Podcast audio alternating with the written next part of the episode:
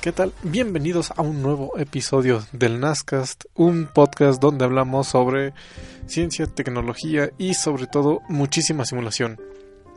En esta semana nos encontramos en el, episodio número 27 y ha sido una semana ajetreada a los que siguen el E3. Ha sido muy interesante. Y bueno, nos encontramos aquí sus anfitriones, porfas, Sergio. Hola, hola y también. ¿Qué tal? Aquí es él. Y el Amblosa. Y bueno, ya para ir con la parte de las introducciones, eh, Asael, ¿qué nos traes esta semana? Bueno, pues siguiendo con la tendencia de, de la semana anterior, otro ataque. Bueno, esta vez este ocurrió el año pasado en, en, en el mes de diciembre exactamente, una semana antes de Navidad tal vez no fue muy sonado porque no fue de este lado del mundo, pero ocurrió en Ucrania. Es un, malware al que le llaman Crash Override o se llama, o también le pusieron Industroyer. Y bueno, ¿por qué lo traigo hoy a colación? Porque la, esta firma ESET, una que hace unos 32 antivirus, este, hoy soltó el, el reporte de, de qué fue lo que pasó y, específicamente habla de, este virus que le llaman Industroyer o, malware o como le quieras nombrar. Primeros que están saliendo que, van a que están dañando sistemas físicos en este caso la red eléctrica. Tú sabes que por ejemplo este se te va la luz aquí en nuestro país y a, a las pocas horas o a los pocos minutos ya está restablecido el servicio no es cierto. Y bueno, idealmente, está pensado y se supone que se entrena a, los trabajadores para que estén el menor tiempo posible, ¿no? Pero, pero bueno, a veces no sale así. El punto es que este, el punto es que este malware está diseñado especialmente para atacar relevadores, relevadores digitales.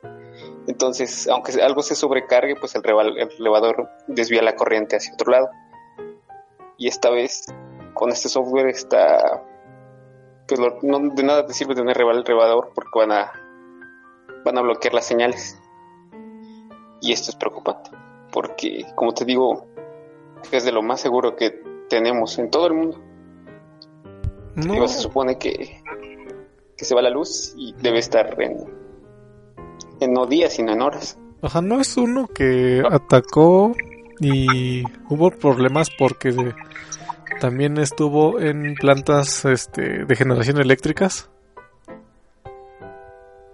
Mm, me parece que sí, pero al menos esta es la te digo, hoy, hoy te lo traigo a colación porque hoy soltaron el reporte de, de qué fue lo que pasó, a quién, a quién le están echando la culpa, a los rusos, por, ya ves que han tenido problemas con los ucranianos acerca de lo del gas y todas esas cosas. Y, bueno, me pareció interesante compartir esto de Industroyer, así le así lo pusieron de chistoso. Qué chistoso. bueno, eso es todo. Bueno, y Serge, ¿tú qué traes esta semana? Yo traigo otra noticia de la NASA. Este es sobre un vehículo que están construyendo para la exploración espacial en Marte. Eh, lo que aquí dicen en el artículo es de que fue inspirado por el Batimóvil, el de la trilogía del Caballero de las Noches, supuestamente, pero yo creo que nada más es para darle más. Eh, este vehículo fue expuesto a finales de mayo en el Centro Espacial Kennedy de la NASA. Tiene seis ruedas, es eléctrico y obstáculos que puedan presentarse en el terreno de Marte más que nada para incentivar que se unan al esfuerzo de la exploración espacial. Vehículo, pero creo que alguien vio mucho o jugó mucho Halo para hacer ese tipo de conceptos. Me imagino.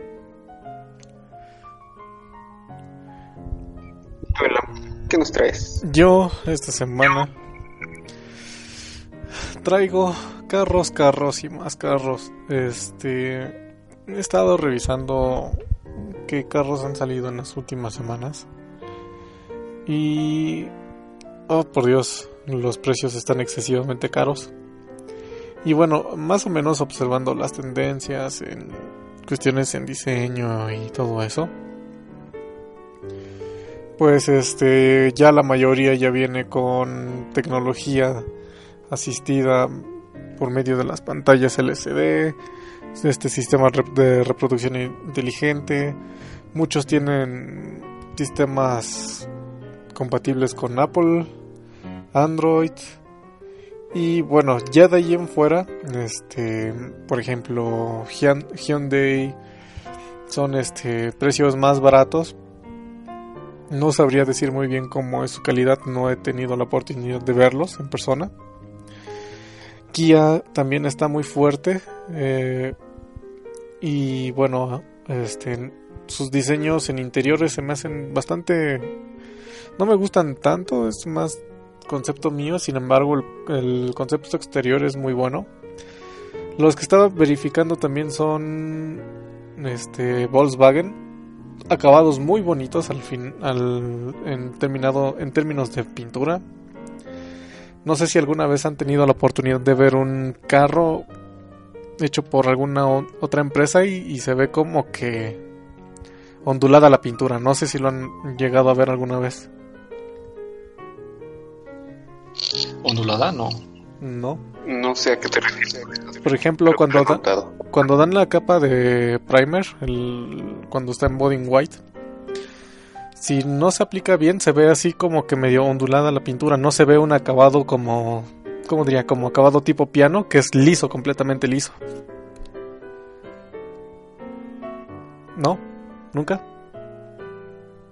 No, no, tal vez porque no voy a esos barrios este ricos donde presumen sus carros de ese tipo. pues no, más allá de eso, por ejemplo, es la sensación que te da hacia las líneas de carácter. Las líneas de carácter son aquellas, todas esas líneas que justamente tú la ves y puedes decir, ah, bueno, es un carro, no sé, un Volkswagen, es un Chevrolet. Esas son las líneas de carácter. Entonces, por ejemplo, en esas otras marcas, cuando da el, el ángulo de la luz, este, te da una impresión un tanto distinta porque la pintura se ve como ondulada. En, cambio con respecto a los a los Volkswagen el acabado de pintura se ve muy muy pulcro muy limpio entonces he estado revisando ese tipo de cosas más o menos cómo fluyen las líneas cómo se ve cómo está el trending y también un poco de precios sí, obviamente aquí en México salen muy caros. Estaba también revisando en Europa. Mm, la diferencia entre un precio y otro no, no es tan grande. También en Estados Unidos no, no son tan, tan fuertes las diferencias de un año a otro. Sin embargo, aquí lo que nos está llegando, pues sí es un cambio bastante drástico por las cuestiones del dólar. Y bueno, un trending que estoy viendo muy fuerte ahorita en estos últimos días es que la mayoría, como lo hemos estado diciendo, es este tanto electrificación, el hacerlos inteligentes, este este tipo de carreras, entonces ya inclusive me parece que Toyota estaba anunciando que ya iba a poner el el frenado automático o el de emergencia de en todos sus autos de base. Entonces, eh, ahí he estado siguiendo muchas noticias a lo largo de la de, la industria automotriz, no más por por puro hobby, no por no por alguna otra cosa como que vaya a comprar algo, pero ahora sí que ver más o menos en qué han dado la industria últimamente. Y ya. Entonces se puede decir que estamos en medio de una carrera de movilidad. Una carrera eh, inteligente. Sí. Y más bien, más bien, y también apuntando hacia todo lo eléctrico electrónico, ¿no? Porque hace no mucho estaba viendo una transmisión, la transmisión de uno de un coche de Mercedes-Benz y en la transmisión incluso traen este cosas electrónicas, ya nada, ya nada es netamente mecánico. Sí, ha estado muy fuerte ahorita. Y la verdad es que no, nunca me había dado a la tarea de investigar así tan a fondo. No, no soy como que muy aficionado a los carros así de, uh, conozco cada uno y cada modelo y que cada motor y todo eso, no. Sin embargo, sí empecé a investigar un poco. Y pues ahorita la mayoría sí le está tirando a lo, a lo mismo. Creo que ahorita Tesla son los que más llevan ventaja en electrificación, por obvias razones. Y también este en el diseño de interiores es este bastante distinto. Son, este, a mi parecer, poco convencionales con lo que se encuentra ahorita en el mercado, más común. Sí. Uh, dices que no eres aficionado a ver las reseñas ni nada de eso, ¿verdad? Porque, pues ya ves, cuando te subes a cualquier coche normal, tienes en medio el, digamos que el, bulto, ¿no? Donde va la flecha que transmite del motor hacia la parte de atrás. Y pues un Tesla eléctrico es el, el techo, perdón, el piso es plano. Pues no tiene, no tiene la flecha, sino que está directamente cada motor a las llantas. Sí. Sí, sí está este, interesante el concepto de, de Tesla. Aunque, pues bueno, en algún lado tienen que meter las pilas. sí. Sí, ahí, quién sabe. Y bueno, eh, pues ahorita, por ejemplo, estaba viendo modelos que eran, ¿qué? 2012. Son muy cuadraditos. 2000... Creo que del 2000 para... 2012 para acá son más redonditos. Más como una línea de Mazda. De sobre todo entró Hyundai, entró Kia, eh, Fiat, eh, más o menos. Y tienen, por ejemplo, ya líneas más redonditas. Y no sé, antes veía también muchos coches este sedán y ahorita la mayor parte que he visto son este lo que yo llamo diseño tipo huevo, que son los hatchback. También ahí cambió como que las lanchotas hacia los autos chiquitos. Sí, yo voy a una tendencia grande de, que la mayoría de las personas quieren hatchback. Hatchback. Sí. No sé por qué. las personas que me han comentado acerca de un hatchback dicen que tiene mejor, mejor handling porque no te jala la, la, ahora sí que la cola y yo así de mm, mayor estabilidad sí mayor estabilidad sí se ve que tiene mayor estabilidad y siento que es más por moda de que impuso el Mini Cooper mm, sí, inclusive no había visto los Mini Coopers. El Mini Cooper tradicional, pues es así como que un pinche carrito cuadradón, ¿no? Y chiquito. Y no sé si han visto en la calle luego andar ahí unos Mini Cooper grandotes. Grandes no, solo los chiquitos, los, normales. no, yo sí he visto unos más extendidos. Ah, caray. Sí. yo tampoco. Están feos, no me gustan. Pero pues bueno, eso ha sido mi semana de estar revisando carros y carros y carros, nomás por aprender un poco más. Y bueno, ya pasando hacia la frase de la semana, ¿qué frase nos traes esta semana, Sael? Bien, para esta semana algo relacionado al tópico de lo que vamos a hablar. Y es de. Bueno, perdón. La frase dice: If you only read the books that everyone else is reading, you can only think what everyone, what everyone else is thinking. O sea, tú solo lees los libros que todos los demás leen, solamente vas a pensar lo que todos los demás están pensando. ¿Qué opinan? Haruki Murakami. Hmm. Sí, un escritorcillo, ya sabes. sobre todo, este, nada, ¿Cómo, decirlo? Mm, no es que sea malo, pero tampoco es este muy... Bueno, no es de mi agrado, por decirlo de cierta forma.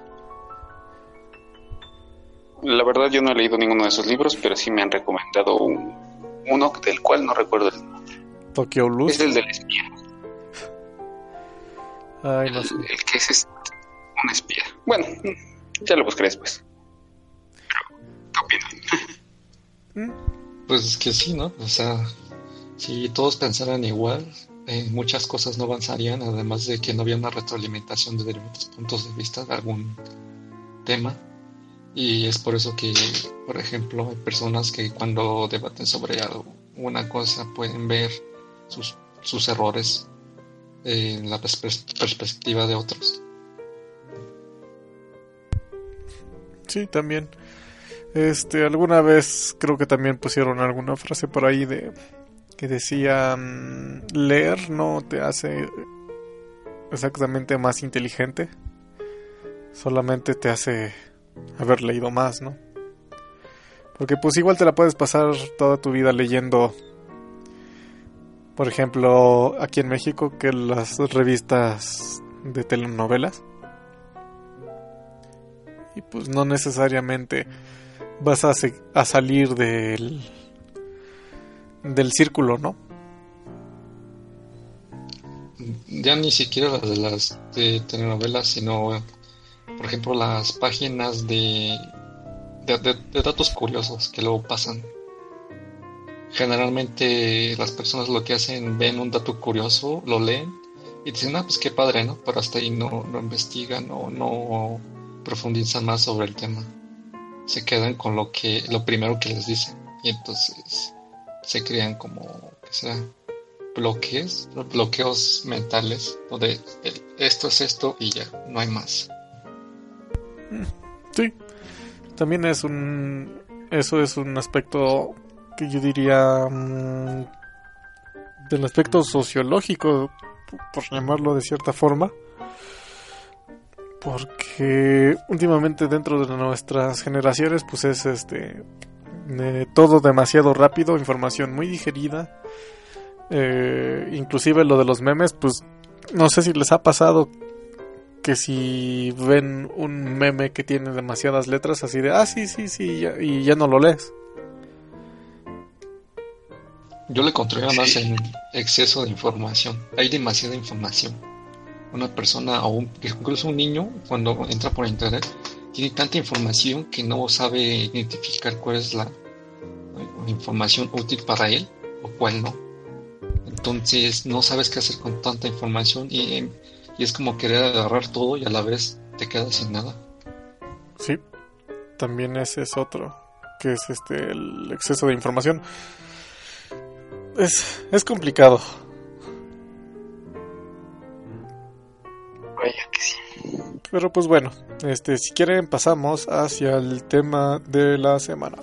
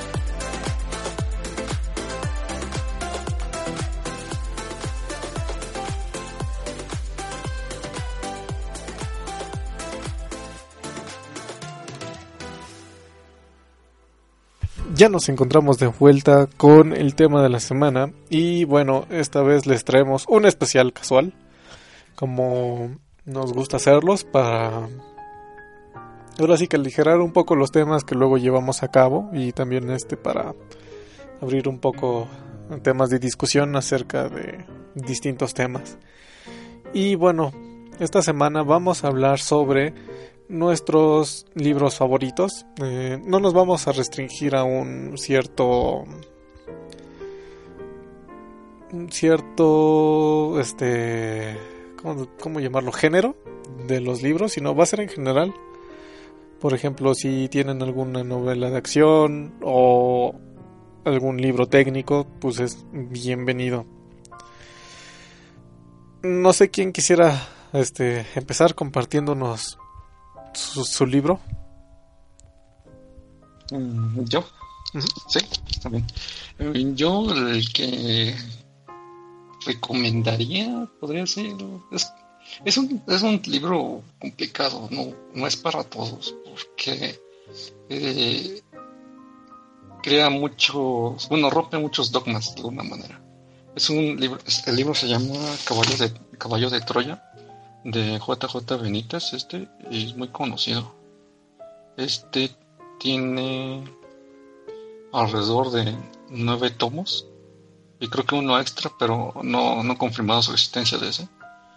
Este libro es una se puede considerar como una obra de género fantástico creada por el periodista y escritor JJ Benítez, como les dije, y narra la vida de Jesucristo o supuestamente en toda su el periodo desde que nació hasta que pasó lo de crucifixión. Y por lo mismo que es de religión, muchas personas no lo aceptan o quieren encontrarse más la iglesia. Están, han libro muchos años, aunque es fácil de conseguir. Eh, eh, lo que podría decir es que si es una buena lectura. Si te detienes, aparte como que eh, independientemente de que sea ciencia ficción, eh, sí te hace que te involucres más sobre ese tipo de temas, este, eh, y te intereses más sobre este, lo que es Jesús, lo que son los, este, cómo, cómo interactúa con todos los personajes que, era, que eran sus este, seguidores y cuáles eran los mensajes. Entonces, no es así, digamos, según la Biblia eh, dice esto y así fue. No, según aquí es, es lo que, según este, investigó el, el autor de la, de la vida de Cristo. Entonces, es una lectura interesante. Eh, como repito, no es para todos. O sea, el que quiera leerlo es para que, no sé, tenga un poco de momento de ocio o tengan la mente abierta para este tipo de temas, más que nada. En este caso, bueno, suena interesante el libro. Ah, ves que por lo general en ahora sí que entrando en temas temas más religiosos la Biblia solamente te cuenta de la vida de Jesús nacimiento y de ahí pasamos directamente ya cuando regresa y ya es completamente un, una persona por decirlo iluminada no no sé si también esta, este libro cuenta si por ejemplo dónde fue por ejemplo, dependiendo de las lecturas, donde fue a entrenar, a emprender todo y sobre todo encontrarse en este todo este mundo ya este con respecto como ser hijo de Dios, ¿no? Porque, porque pues al menos pasan me parece que 30 años, eh, espero no equivocarme, que no se cuentan directamente en la Biblia. No sé si viene también esa clase de historias. Sí, sí, sí. Este, de hecho, eh, cada tomo te marca como etapas de la vida de Jesús. Y los primeros tomos son sobre la, lo que fue la pasión de Cristo. Y hay un tomo específico donde te platica lo que es la infancia de, Jesús, cómo se desarrolló, de que supuestamente este era un niño inteligente, siempre trataba de conversar con las personas y entenderle el, el mundo que lo rodeaba. Y también pasa ahora a lo que es este, esos 30 años que no se tiene registro supuestamente en la Biblia. Y son un tomo por cada aspecto de la vida de Jesús. Mm, entonces, sí, suena muy bien. Realmente, si hubiese leído nada más el título, no, no hubiese adivinado de qué era. Sí, de hecho, por eso son nueve tomos y es una lectura pesada de alguna manera. Yo, yo he leído hasta el tomo 5, estoy en eso, porque generalmente cada tomo son alrededor de 400, 500 páginas.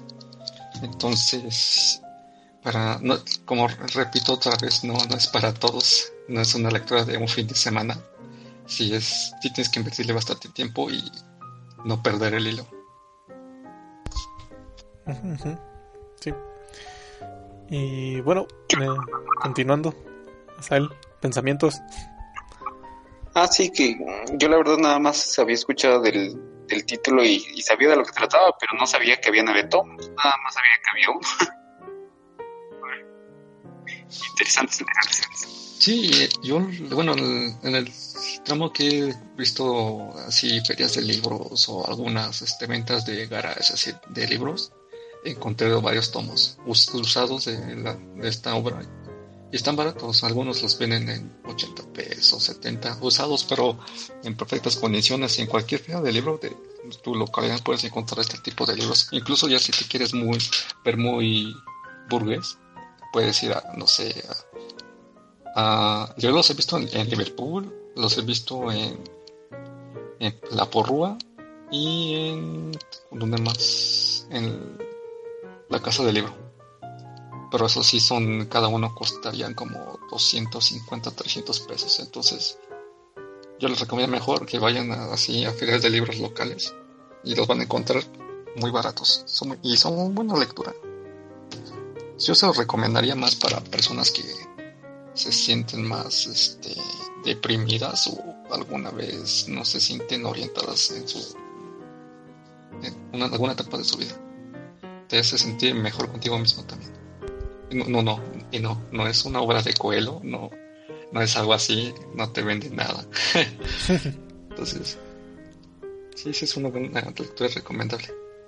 Vale. Y bueno, Asael, ¿tú qué libro nos traes? Bueno, yo ya lo había recomendado en un podcast anterior. Se llama Cita con Rama. No sé, tal vez si alguno de nuestros escuchas lo recuerda. Es ciencia ficción, pero le llaman ciencia ficción dura porque está basada en, hechos científicos. O sea, si el, tipo se asesoró con gente que sabe de física, que sabe, que sabe de lo que habla. Es básicamente que ocurre una desgracia así en el mundo, cae un superasteroide en alguna parte de Italia y entonces la población del mundo queda reducida como el 10%. Y bueno, los que sobreviven dicen, no, no, no, esto no tiene que volver a pasar. se crea una comisión de... No, recuerdo cómo se llama, pero vigilan, vigilan el espacio que ahora ya no venga ningún objeto. Bueno, y de esto pues ya, ya es un año bastante avanzado porque ya tenemos este puestos de vigilancia en Marte, en Mercurio y, y otras cosas, ¿no? y desde los confines del espacio ya alguien observa que un objeto bastante contundente está acercándote a, nuestra órbita, pero no va a estrellarse contra nosotros. Lo interesante del objeto es que alguien lo apunta con el telescopio, eh, hace los cálculos correspondientes y nota que para, ese tamaño, si fuera un asteroide, no tiene la masa apropiada, sino que está hueco. Hacen más estudios y el objeto está girando. Y aparte tiene forma cilíndrica, lo que lo hace sospechoso y, por lo que piensan que es artificial. Eh, bueno, a este objeto le llaman rama porque se les olvida, más se les acaban los nombres de, de otros dioses, ¿no? Ya ven que hay constelación de Andrómeda, cosas de cosas de ese estilo ahora van con los dioses hindúes. Y bueno, yo se los recomiendo mucho porque hay cosas muy, muy interesantes en cuanto a, lo de física. Hay una que me llama mucho la atención. Te digo que hay, hay puestos de vigilancia en Marte. Y entonces dice ahí mismo en el libro que los mejores aerodinamicistas del universo se encuentran ahí en Marte. Ya ves que la atmósfera de Marte es muy delgada, entonces eh, este, para crear aeronaves en Marte debes aprovechar todo, todo, todo, todas las capacidades de los perfiles, de, pues de los vehículos en sí. Entonces, si quieren algo de ciencia ficción dura, cita con Rama. Son tres tomos, yo la verdad nada más he leído el primero pues, el, segundo se llama Jardín, con, el Jardín de Rama. Y el último, algo así como que Los Hijos de Rama. Así que.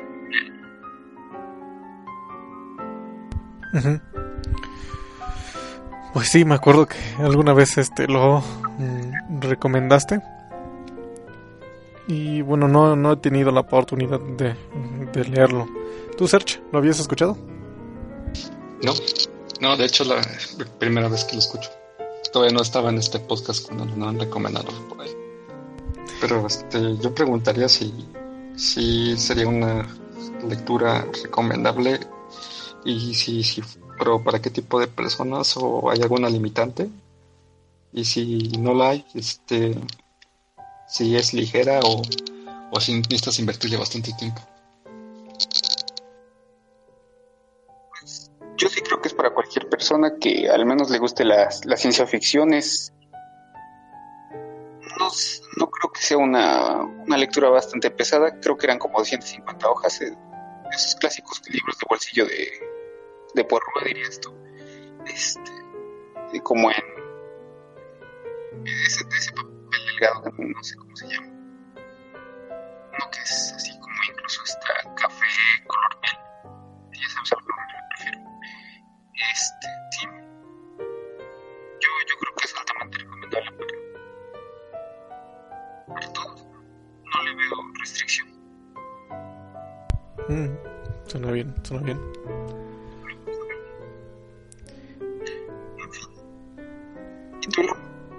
Yo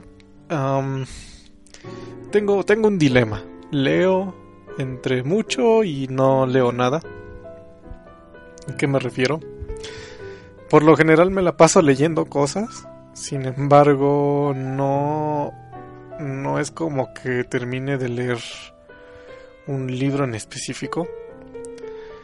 Eh, por ejemplo, estaba leyendo un libro sobre este sobre durabilidad de elemento finito.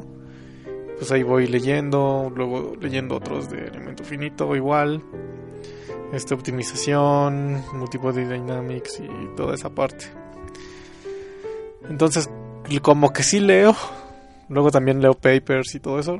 Sí leo y no leo a la vez, es, es extraño. Y alguna vez, este, alguna vez platicaba así de, no, pues es que, ¿qué es leer, no? ¿Es leer y chutarme un libro o, realmente es la acción de estar leyendo? Y ahí se entran en otros temas. Sin embargo, un libro que sí he leído como tres veces, me, me parece, ha sido el de La Odisea, el de Homero. Y bueno, justamente cuenta la historia de Ulises que después de la guerra de Troya, pues quiere regresar hacia lo que es este su casa. Ahorita no me acuerdo dónde, dónde vivía.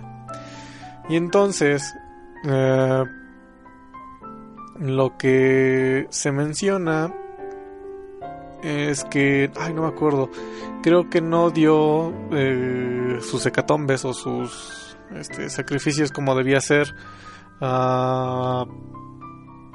acuerdo qué, dios. Y bueno, la cosa es que le pasan muchas desgracias y al final del día ya no llega. O bueno, se le impide que, se le, que llegue a tiempo a su casa, ¿no? Y bueno, pues de eso se trata la historia. Realmente lo que me encanta es justamente todo ese contexto de guerras troyanas, de los dioses, cómo, cómo está escrito en prosa el libro.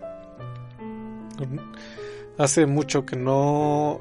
Mm, no sé si hay algún escritor moderno que realmente tenga un, un escrito en prosa así, tan, tan hermoso por decirlo de cierta forma.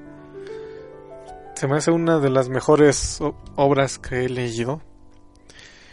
Y bueno, si eres fanático de los dioses del Olimpo, pues es muy, muy recomendable. Lo he, lo he leído tres veces, según me acuerdo. Ya tiene rato que no lo retomo, debería de retomarlo. Y me acuerdo que lo compré en una feria de libro, como mencionaba Sergio, en Porrua. Mm, no me acuerdo cuánto me costó en ese entonces, no estaba tan caro. Ahorita ya no sé cuánto han de costar. Sin embargo, pues bueno, les recomiendo que lean este el, el libro. Muy, muy bello como está escrito. Y es una, es una delicia leerlo. Y bueno, mucha acción, mucha sangre. Muchos cíclopes. y bueno, ahí también quisiera abrir una pregunta con ustedes. Así como mencioné suelo leer mucho y no suelo leer mucho al mismo tiempo. ¿Ustedes hoy en día también les sucede eso o si se dedican completamente a leer un libro? Yo sí y no. Igual, este, sí leo el libro hasta que lo termino, pero no lo leo de corrido, lo, lo leo en, ¿qué será? 15, media hora. Y al siguiente día otras 15, media hora. No lo leo hasta que, hasta, hasta que aguante. Entonces, sí trato de hacer la lectura, pero a mi ritmo y, y que sea lo más, eh, ¿cómo decirlo? Que comprenda casi la mayoría de las cosas que están pasando o tratando de escribir en el libro.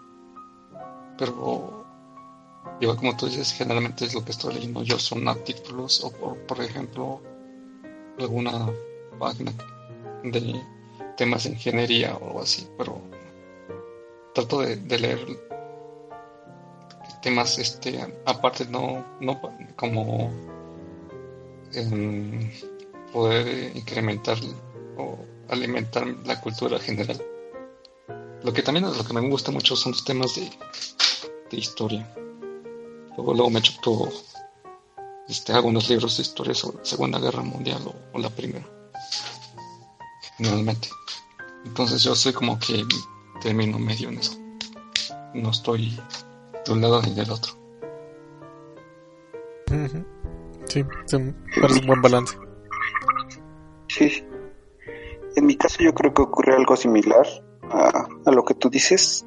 a veces solamente consultar una duda y leo ya sea el capítulo completo o dos, pero difícilmente pues, este, pues me dedico a leer todo el libro. Yo no creo que sea malo leer así de así muchas cosas a la vez. en algún momento los, los vamos a terminar. O sea, el chiste yo diría que es no dejar de leer. Y, bueno, yo, yo también considero que para hacer eso es tener libros regados, regados por todos lados, es decir, en el auto, en tu cuarto, tal vez en el baño. Y, oh, qué bueno que mencionas eso del baño. ¿A ustedes qué lugar se les hace el, idion, el, el idóneo para leer? Yo, por lo general, cuando iba en la escuela, eh, leía en el trayecto. Y así pues me chuté algunos libros. No sé ustedes dónde prefieren leer. Yo en mi cuarto. No, no puedo leer así en un camión, un carro, porque me empiezo a marear. Entonces, este, no. En mi cuarto. Eso es como que, además de como estoy tranquilo, pues leo a gusto y ni quien me esté molestando. ¿Tú vas a él? En mi caso sí puedo leer en el camión. Mm, yo no he terminado ningún libro en el camión, pero sí, sí he avanzado bastante. En algunos casos. En, mi cuarto yo no puedo porque veo la cama, me, acuesto y pongo a leer y ya. Me quedo dormido. de preferencia que sea en un lugar que no me pueda dormir tal vez en el patio. sí. Y bueno, también otra pregunta que me gustaría hacerles es ¿cómo suelen leer?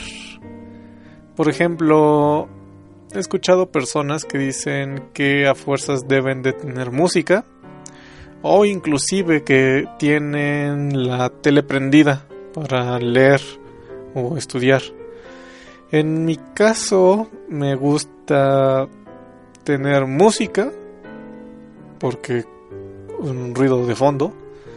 Eh, sin embargo, si se cumplen estas condiciones o no, pues también me es indiferente. A veces solamente me pongo los audífonos para no escuchar el ambiente. No sé si ustedes tienen alguna preferencia a la hora de sentarse y leer. Bueno, en, mi caso no, yo sí leo, pero sin música nada, porque no me deja concentrar. Entonces yo lo que hago nada más encierro mi cuarto, me pongo a leer, sin ruido, nada, solamente es la lectura y yo. y así como que puedo imaginarme o puedo entender mejor este lo que tratan de escribir en el libro. No, no puedo leer con ruido, no puedo leer con alguna otra molestia porque lo, leo, pero no, no, no entiendo o no disfruto la lectura en sí. Es como si nada más estuviera leyendo así de reojo y sin tener que aprenderte algo, no sé, leerlo completamente como se debe. Yo, yo igual, de preferencia sin música y solamente si voy en el transporte si me pongo los audífonos, pero no, no les pongo no les pongo música, es nada más para bajar un poquito la intensidad de pues del mismo transporte.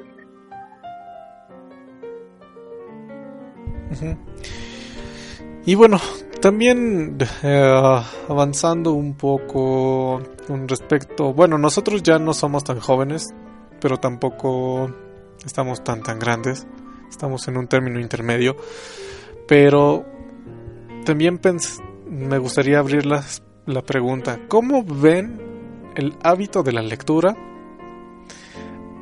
hacia las nuevas generaciones? ¿Creen que disminuya, que se mantenga o que evolucione a lo que son las tablets y todo eso?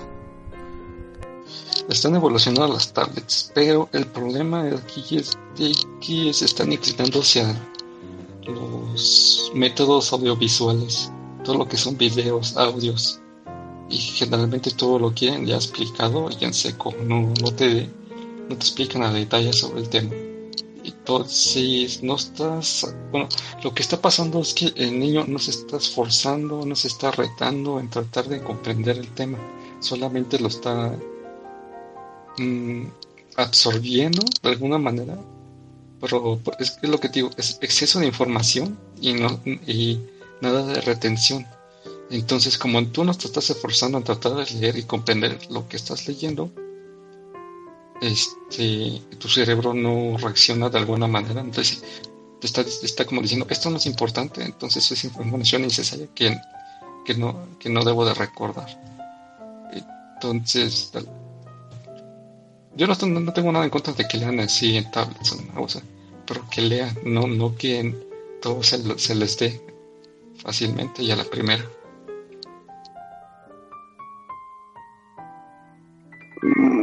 Estoy de acuerdo con Sergio que todo está evolucionando hacia la parte de audiovisuales. Eh, no nada más lo que son las tablets, sino los estos Kindle, que según nada más son para, leer, ya ves que no tienen conexión a internet, es, solamente un lector como tal. Pero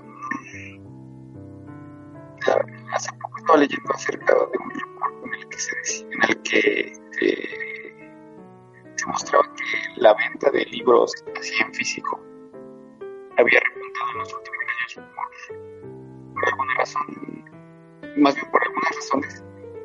Una de esas es el, aroma que, tienen los libros viejos y sabes cómo ese olor raro. Ahí no, sé ni, ni cómo describirlo. Pero yo la verdad sí prefiero el libro en físico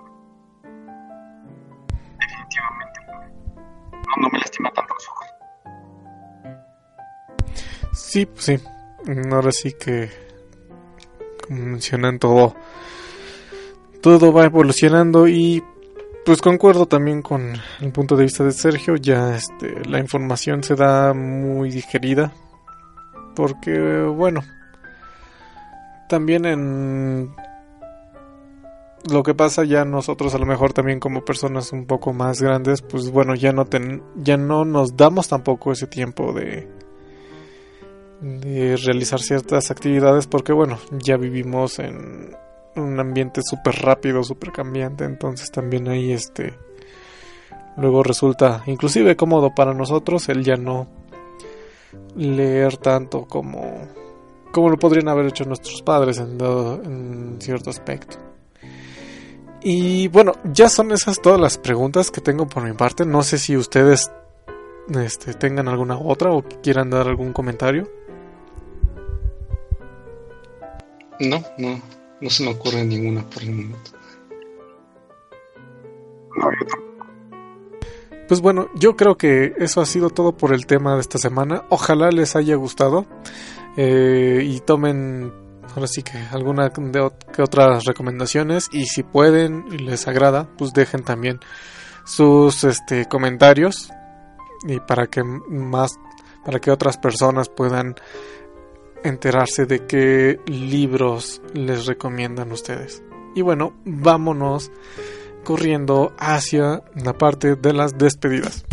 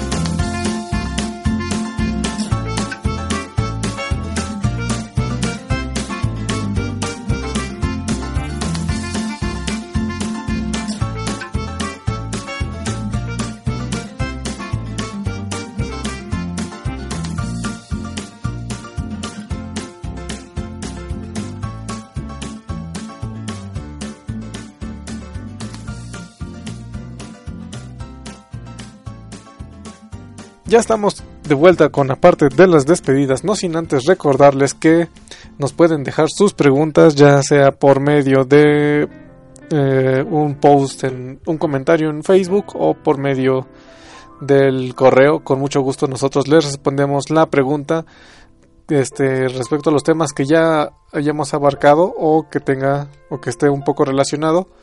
Este, igualmente no envíen exámenes, no lo vamos a resolver, pero sí podemos aclarar algunas dudas.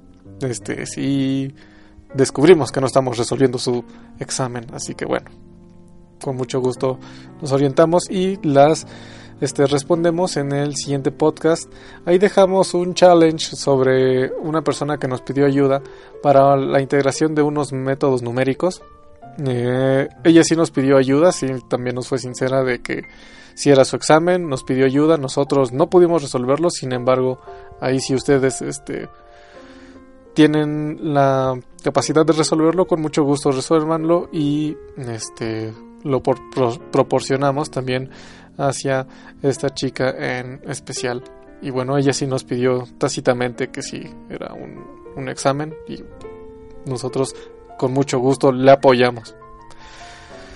Y bueno, este, bueno, fue algo contradictorio el, asunto, pero sí nos, este, sí nos fue sincera de un inicio. Bueno, ya pasando a la parte de las promociones, tenemos interpretación de textos ruso, español, inglés. Este, si tienen algún texto, ya sea técnico o casual, con mucho gusto hacemos las interpretaciones correspondientes. También tendremos revisiones de escritos.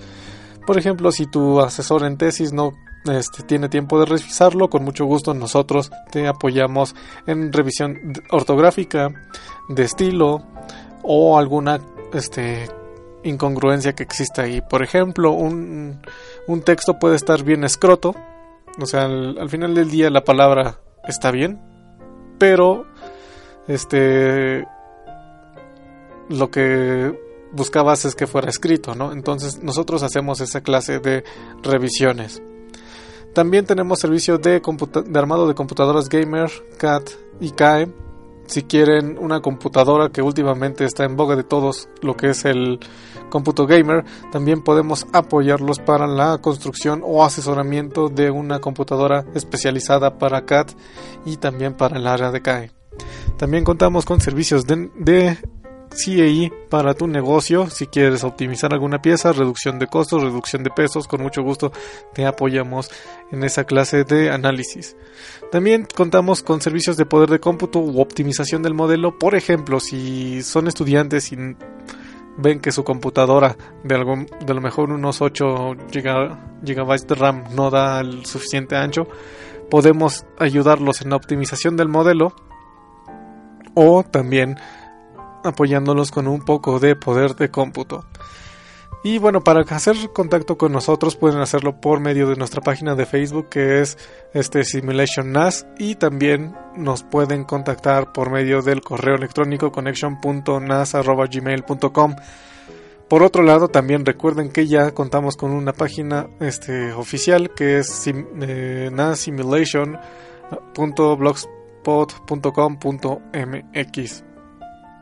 Y bueno, ahí nos pueden encontrar, dejar sus comentarios, seguir los artículos que estamos publicando frecuentemente. Sobre todo a Sael se está dando la tarea de poner un post cada semana. Eh, y bueno, también ahí este, poco a poco vamos a ir poniendo más y más noticias. Bueno, ya estamos en la sección de recomendaciones. ¿Quién quiere empezar?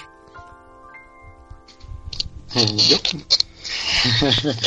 eh, bueno, yo les quiero recomendar una película. Estas es de... ¿Cómo se le podría decir? ¿De qué género? Mm. es drama y... No es acción, pero... Ah, bueno, lo voy a explicar. La película se llama El nombre de la venganza de, del director Chang Gun Park. Es una película coreana. Esa película se le podría considerar como de culto entonces, después los aventurados que quieren conocer otras cosas más allá del cine hollywoodense, lo que es Avengers, ya, ya, ya es suficiente de eso. Ah, esta película lo que enfatiza más es cómo las personas personas normales de la vida real se enfrentan a los problemas cotidianos. Eh, la sinopsis se podría concentrar en que es un chico sordomudo que tiene una hermana enferma y la única manera de curarla, es vendiendo su hígado a unos, unos traficantes. Pero en el momento de, hacer la operación para vender su órgano, lo, traicionan y se queda sin nada, sin, su hígado y sin, su dinero para, para curar a su hermana. Entonces tiene que pasar por, por muchas situaciones que a veces son al, el azar de la vida y, eso es lo que enfatiza mucho la, la película. Entonces, si la quieren ver, pueden buscarla como El nombre de la venganza. O si no, en inglés, el Sympathy for Mr. Vengeance. Cualquiera de los dos. Es muy buena, es entretenida. Dura como una hora y media. Y tiene una calificación de 7.5 a 8. Entonces, no, no se van a arrepentir de verla. Asael, ¿qué nos traes esta semana de recomendación? Pues esta vez no es una película ni es un libro, es más bien eh, mm, algo para que hagan conciencia. empezó la época de lluvias, al menos aquí en, nuestro país. Y yo no recuerdo en la Ciudad de México que hubiera campañas para cosas así como el dengue.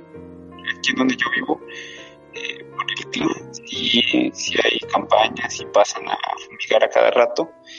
Entonces, este, que nos dan aquí es que no dejen recipientes con agua, que si ven un charco de agua lo barran, de volteen los recipientes para que cuando llueva no se almacene el agua ahí, en fin, usen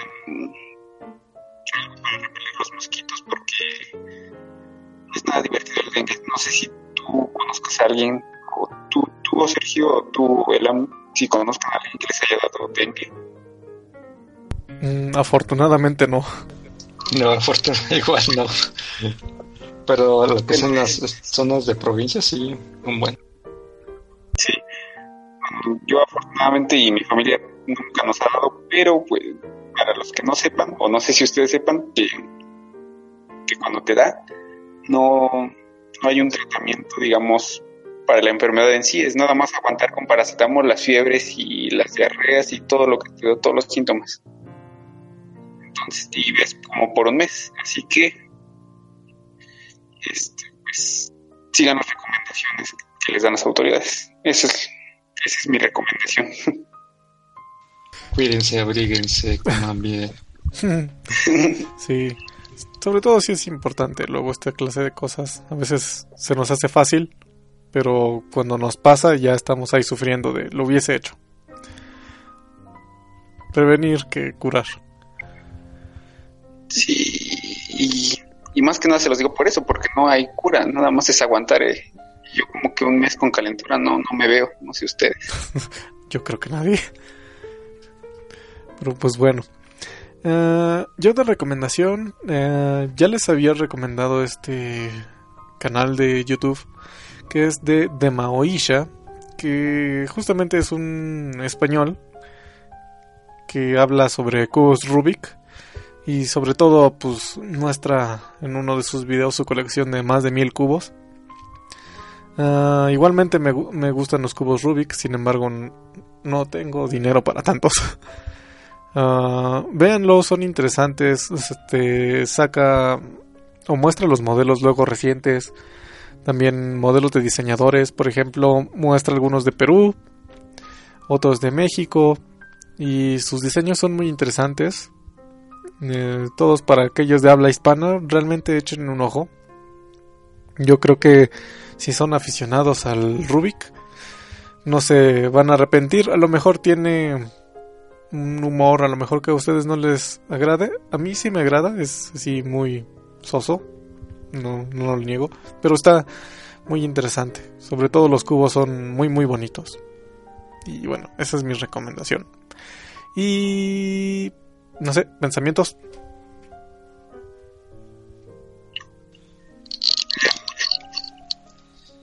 Más vale prevenir. Más vale prevenir. Pues bueno, Entonces, con esa frase nos despedimos. Nos vemos en un siguiente episodio. Hasta luego.